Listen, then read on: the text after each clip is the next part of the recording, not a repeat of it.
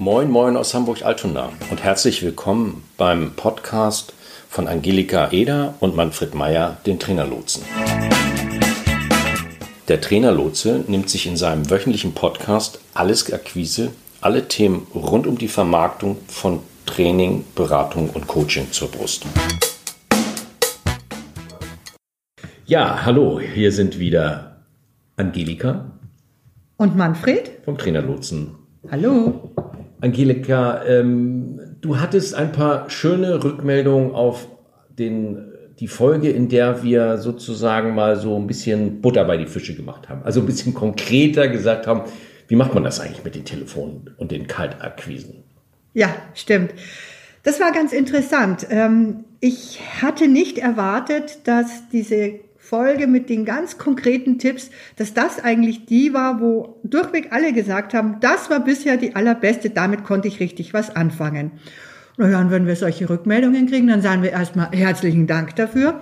Und dann halten wir uns natürlich auch daran. Das heißt, wir bleiben schön konkret. Ja, das ist doch gut. Das, äh, das ist, ja mal, ist ja mal sozusagen eine gute Entscheidung. Ähm, ja, und äh, so kundenorientiert. Und ähm, ja, und also mir ist eigentlich dann sofort aufgefallen, man könnte das, was wir da angefangen haben, ja noch mal ein bisschen weiterführen. Mhm. Also die Frage ist ja dann konkret, wenn man so ein Gespräch begonnen hat, kommt irgendwann ein Ende. Mhm. Und auch dieses Ende soll ja irgendwie sozusagen ein Ergebnis bringen, mit dem man weiterarbeiten kann. Mhm. Ähm, für Ungeübte oder die, die das nicht so häufig machen, ist das vielleicht auch so ein neuralgischer Punkt. Also ich kann das für meine Person sagen. Wenn ich mir da nicht fest vornehme, dass ich das auch auf dem Radar habe, ähm, dann geht das vielleicht auch unter, was möglich wäre. Du meinst, wir machen eine Folge zum Thema den Sack zumachen, wie das ja in Verkäuferkreisen so gerne genannt wird. Ja, ja. Also einfach einen, also ich würde es platt sagen, ein sinnvolles, ähm, ja, in die Zukunft orientierendes Gesprächsende. Mhm. Ich möchte es mal noch anders formulieren. Wie komme ich zu einem guten Gesprächsergebnis? Ja, ja. Mhm. Okay. Ja, da muss man natürlich in unserer Zunft jetzt als erstes Mal müsste man definieren, was heißt eigentlich den Sack zumachen. Ja, ich will es auch noch mal konkreter noch machen. Also ich meine, so, so ein bisschen Ahnung hat jeder ja mal irgendwo vielleicht, also mal was gehört über wie Verkäufer so lang hin unterwegs sind. Mhm. Auch die klassischen äh, Telefonvertriebler. Da hieß es ja mal, du musst einen Termin vereinbaren, ne? Du mhm. musst, was weiß ich, Upselling, Cross-Selling, was auch immer anleihen. Also da gab es mal so ganz konkrete Dinge, die, die mhm am Ende ihres Gesprächs erreicht sollten. Ne? So haben sie dann eben halt einen Gesprächstermin, dann kann der Außendienstler losgehen, haben sie eine neue Bestellung aufgenommen und so weiter. Aber das ist doch alles etwas, was für unser, für unseren Bereich doch eigentlich selten zutrifft. Dass ich irgendwo anrufe und sage, mhm. mein Ziel ist, mit Ihnen einen Gesprächstermin zu vereinbaren. Ja, das stimmt. Wobei das ein ausgesprochen guter Einstieg in ein Gespräch wäre, ah ja. finde ich. Ja. Naja, aus einem einfachen Grund. Ähm, das gute Gesprächsergebnis fängt wie immer, es wundert uns nicht, vor dem eigentlichen Gespräch an, nämlich damit, mir ein Ziel für das Gespräch zu setzen. So, und jetzt gibt es da so eine Besonderheit in unserer Zunft, die darin besteht, dass wir in den seltensten Fällen, so wie du es gesagt hast, mit einem Anruf einen Auftrag kriegen. Sicherlich. Die Wahrscheinlichkeit ist gering. Ich will mal nicht ausschließen, dass das funktionieren kann. Es ist in meiner langen, langen äh, Karriere, wo ich selber telefoniert habe, durchaus auch ein paar Mal passiert, aber das lässt sich in all den Jahren an einer Hand abzählen, dass ich aus dem Stand ein zweitägiges Führungstraining oder einen Workshop verkauft habe oder eine Moderation. Aber wichtig ist, es im Kopf nicht auszuschließen. Mhm. Das wäre eine ganz eigene Folge, dieses Thema Kaufsignale erkennen. Das würde den Rahmen heute sprengen. Aber es ist tatsächlich so, dass ich in meinem Kopf am Ende immer mit dem Auftrag rausgehe. Mhm. Das heißt, das Hauptziel eines jeden Anrufs heißt, einen Auftrag mitnehmen, einen Umsatz machen, einen Kunden gewinnen. Das wird immer unverrückbar so bleiben. Mhm. Nichtsdestotrotz ist aber in unserem Geschäft, People Business, äh, äh, Vertrauensgut, Training, Beratung, Coaching, die Wahrscheinlichkeit gering. Und deshalb ist es klug, dass ich zwar das Hauptziel nicht aus den Augen lasse, aber mich eben auch mit Teilzielen zufrieden gebe, weil das einfach von der Wahrscheinlichkeit her sehr viel höher ist und ich mir damit eine eigene Enttäuschung erspare, was ich natürlich brauche, damit ich dauerhaft dabei bleibe. So, und da sind wir jetzt wieder beim, bei der Gesprächsvorbereitung dass ich mir überlege, wenn ich das Hauptziel habe, einem Unternehmen XY und dem Personalleiter Z ein zweitägiges Führungstraining verkaufen zu wollen, und wenn ich schon weiß, dass das wahrscheinlich in einem Telefonat nicht zu machen ist, weil das der den Bedarf gerade hat, ist halt unwahrscheinlich, dann überlege ich mir ja von vornherein, welche Teilziele wären denn für mich attraktiv und vielleicht viel realistischer. Mhm. Und damit bauen wir uns im Prinzip theoretisch vor jedem Anruf eine Zielkaskade, die eben aus bestimmten Teilzielen besteht und irgendwann im Hauptziel mündet. Ähm, hm. was, du was, ja, ja, nee, ich, nee, ja, kann ich nachvollziehen, aber mach mal konkret, was sind ja, diese Ziele? Ja, genau, das wäre jetzt auch mein, meine, mein nächstes Angebot, dass wir einfach mal so eine Zielkaskade bauen. Ja. Gehen wir doch vom Hauptziel aus. Das ist das Führungstraining verkauft zu haben. Mhm. So. Wenn das nicht geht, ist die nächst untere Stufe zumindest ähm, zum Beispiel, es gibt jetzt verschiedene Möglichkeiten, dass der Ansprechpartner, also Personalleiter Z sagt, ich habe gerade den Bedarf nicht, aber ich nehme sie auf in die Liste unserer bevorzugten Anbieter. Preferred Supplier List nennt man das manchmal auch. Das würde bedeuten, ich habe zwar jetzt noch nichts verkauft, aber ich habe einen Verkauf viel wahrscheinlicher gemacht, wenn ich schon mal auf dieser Liste stehe. Ähm, der Klassiker schlechthin als nächst unteres Teilziel unter dem Verkauf ist der Besuchstermin. Aus einem einfachen Grund. Wenn mich jemand zu sich einlädt, bei der knappen Zeit, mit der wir heute konfrontiert sind, ist die Wahrscheinlichkeit, dass ich mit einem Auftrag aus dem Gespräch gehe, relativ hoch. Üblicherweise sagt man eins zu drei. Also du führst drei Präsentationsbesuchstermine und aus einem nimmst du in der Regel einen Auftrag mit. Und äh, der Besuchstermin ist für unsere Kunden, Berater, Trainer, Coaches immer ein sehr, sehr attraktives Teilziel. Weil am Tisch des Kunden sitzt man immer gern. Dann redet es sich ja schon viel leichter als so am Telefon. Aber Achtung, in unserem Bereich, die Personaler, die HR-Manager dieser Welt, die HR-Business-Partner und wie sie da heißen, die sind mit Besuchsterminen sehr sparsam geworden. Wegen der knappen Zeit. Das ist in anderen Branchen etwas anders. Deshalb ist es bei uns womöglich sogar so, dass der Besuchstermin schon sehr, also den Auftrag schon sehr wahrscheinlich macht, weil wenn es den Bedarf nicht gibt, dann setzt der andere sich nicht mit einem Trainer an einen Tisch. Weil dann täte der den ganzen Tag nichts anderes mehr. Das kriege ich ganz häufig zu hören in den Telefonaten. Wenn ich mich jetzt mit Ihnen zusammensetze, müsste ich es mit 2000 anderen auch tun. So, das war also das nächst untere Teilziel, ist entweder der Besuchstermin oder auf so eine, so eine Liste zu kommen von bevorzugten Anbietern. Soweit d'accord? Soweit, okay, ja. Das ist aber natürlich dann auch schon ein relativ hoch ja, angelegt ja, das ist das direkt unter dem Verkauf. Aber die Kaskade geht ja noch weiter nach unten. Wenn ich weder die Chance zum Besuch kriege, noch die Chance kriege, auf so eine Liste zu kommen, weil es die vielleicht gar nicht gibt oder die Bedingungen nicht klar sind, dann äh, ist das nächst untere Teilziel, dass ich auf jeden Fall versuche, quasi einen einen Footprint, einen Fußabdruck beim Kunden zu hinterlassen, der zum Beispiel darin bestehen könnte, dass ich ihm mal eine Broschüre schicke, eine Präsentation schicke, etwas aus meinem Haus, von dem ich möchte und weiß, dass es bei ihm auf positiven, also auf fruchtbarem Boden fällt, nämlich dann, wenn er einen Bedarf hat. Das könnte zum Beispiel sein, dass jemand, äh, dass ich den, den Personalleiter frage, sagen Sie mal, gibt es bei Ihnen sowas wie eine wie, wie einen, einen Ordner für potenzielle Anbieter zu bestimmten Themen. Und wenn er sagt, ja, so einen Ordner gibt es, dieses Jahr ist sehr wahrscheinlich, weil diesen Ordner gibt es in der Tat in den meisten Fällen, meistens ist der elektronisch, dann wäre automatisch meine nächste Frage, wie ist denn dieser Ordner sortiert? Welche Informationen möchten Sie denn gerne von mir? In welcher Form, damit das gut in Ihren Ordner passt? Das ist zum Beispiel eine Kleinigkeit, die häufig vergessen wird, sondern ich habe ja eine Broschüre fertig und ich schicke die so, wie sie ist, ungefragt. Das kann man machen, das ist nicht dramatisch. Aber schöner ist es, wenn ich als Personalleiter gefragt werde, wie sortierst du denn deine Informationen? In welcher Form, in welcher Darreichungsform möchtest du meine Unterlagen denn haben? Das ist Service-minded, das ist kundenorientiert. So. Und wenn ich da schon mal meine Unterlagen deponiert habe, dann würde ich nie aus dem Gespräch gehen, und jetzt gehen wir in der Kaskade noch einen Schritt nach unten, ohne ganz konkret eine Vereinbarung zu treffen, wie wir im Kontakt bleiben.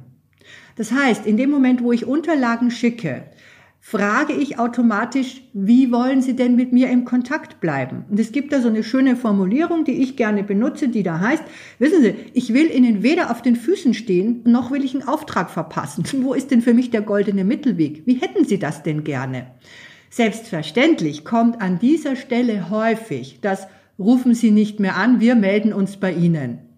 Das ist auch so ein Klassiker. Das ist in Ordnung. Der Kunde hat immer das Recht zu entscheiden, wie er möchte. Nichtsdestotrotz würde ich da immer noch mal einmal nachjustieren und sagen, ja, in Ordnung, habe ich verstanden. Botschaft ist angekommen. Ich richte mich gerne danach. Aber bitte seien Sie mir nicht böse. Ich bin unternehmerisch tätig.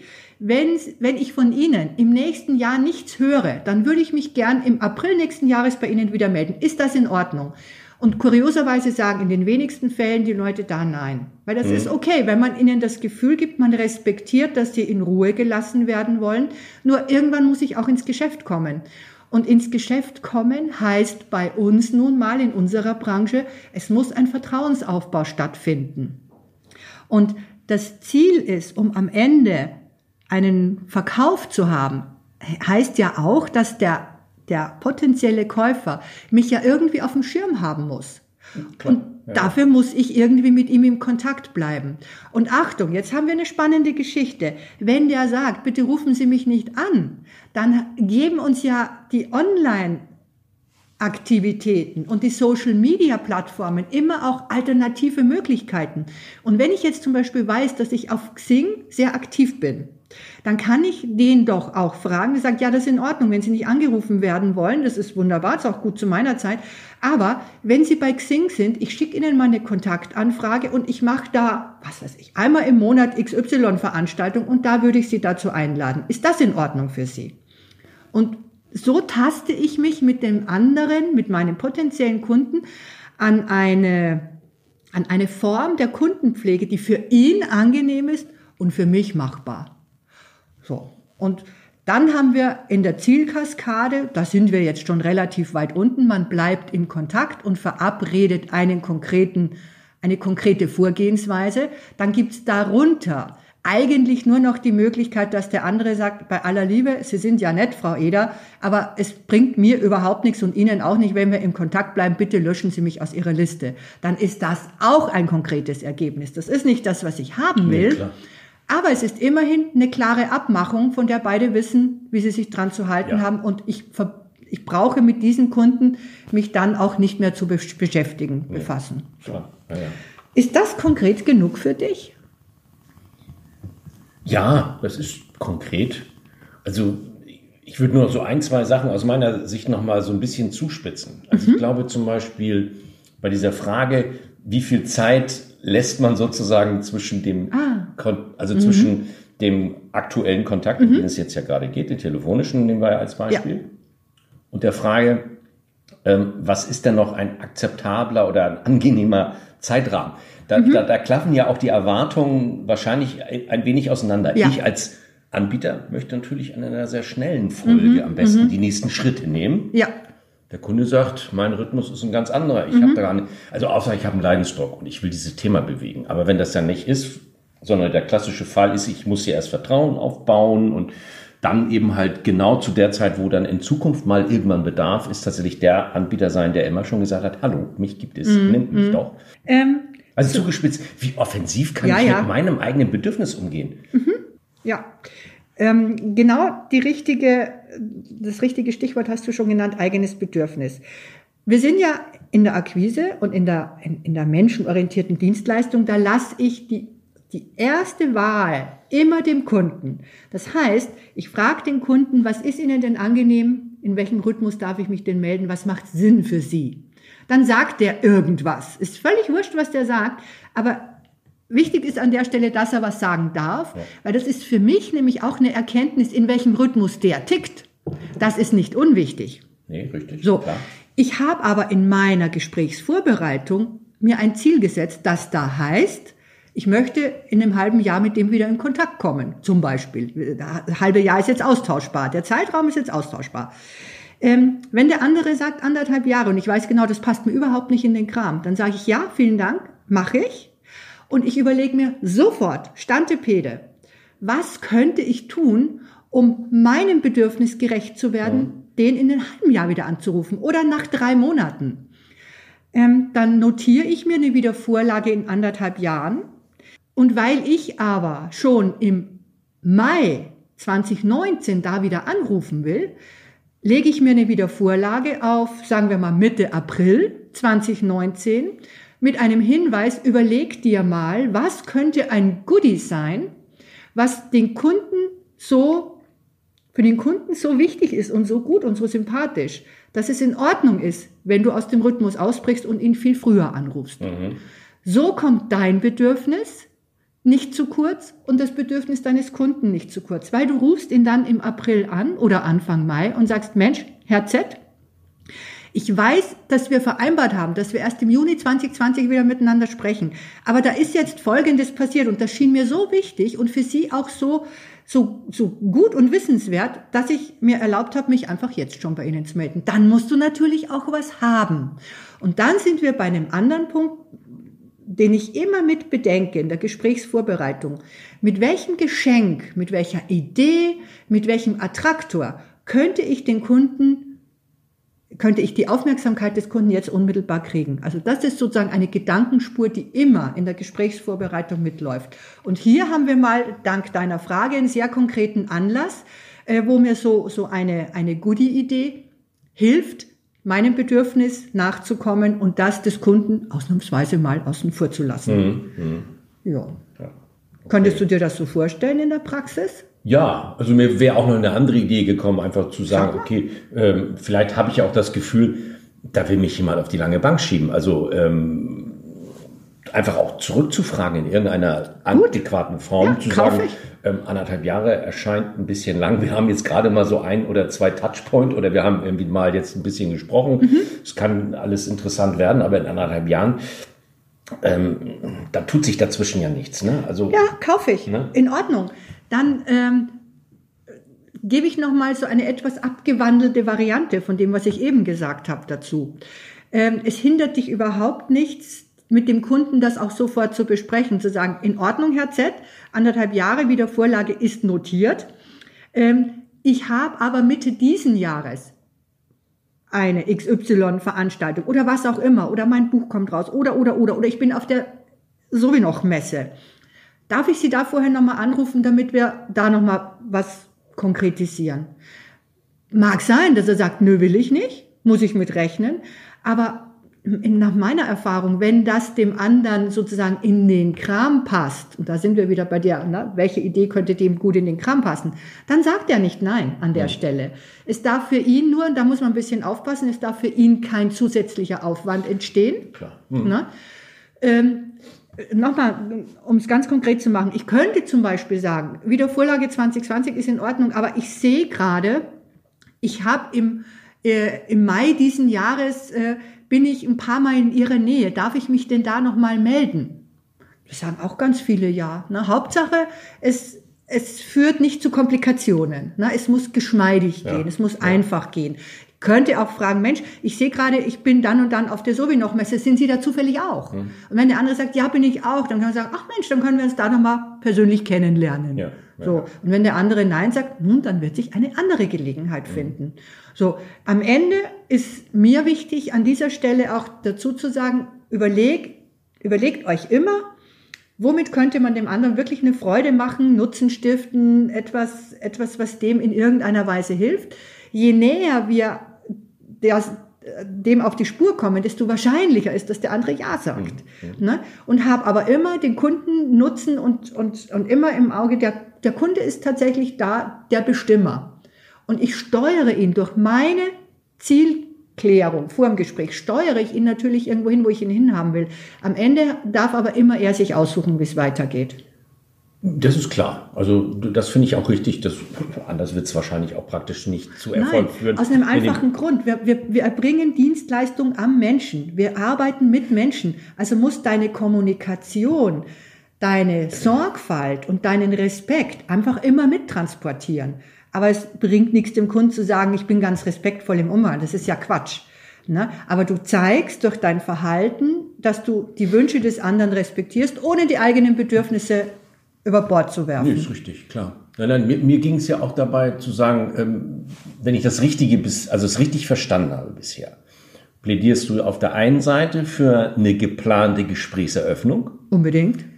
Das heißt, ich habe das, das Heft des Handelns in der Hand. Ne? Yes. Also ich mache es und genauso auch am Ende, mhm. dass der andere dann seine Optionen mit einbringt und natürlich die auch sehr berücksichtigt werden, ist normal. Aber auch da bin ich der, der eben halt aufpasst, also den, das, auch da wieder das Engagement habe zu sagen, ja, alles schön gut bisher und jetzt möchte ich aber ein Ergebnis haben und das ja. produziere ich auch. Ja. Ohne dass der andere jetzt irgendwas machen muss, was ja. er nicht will. Richtig, genau. Ja.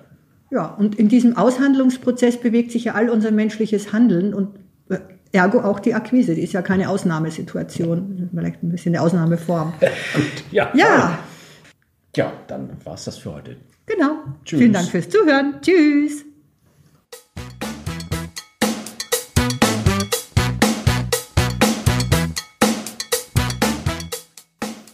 Das war's für heute. Wir sind am Ende dieser Folge angelangt. Vielen Dank fürs Zuhören. Weitere Informationen findet ihr in den Show Notes zur Sendung auf trainerlotse.de-podcast.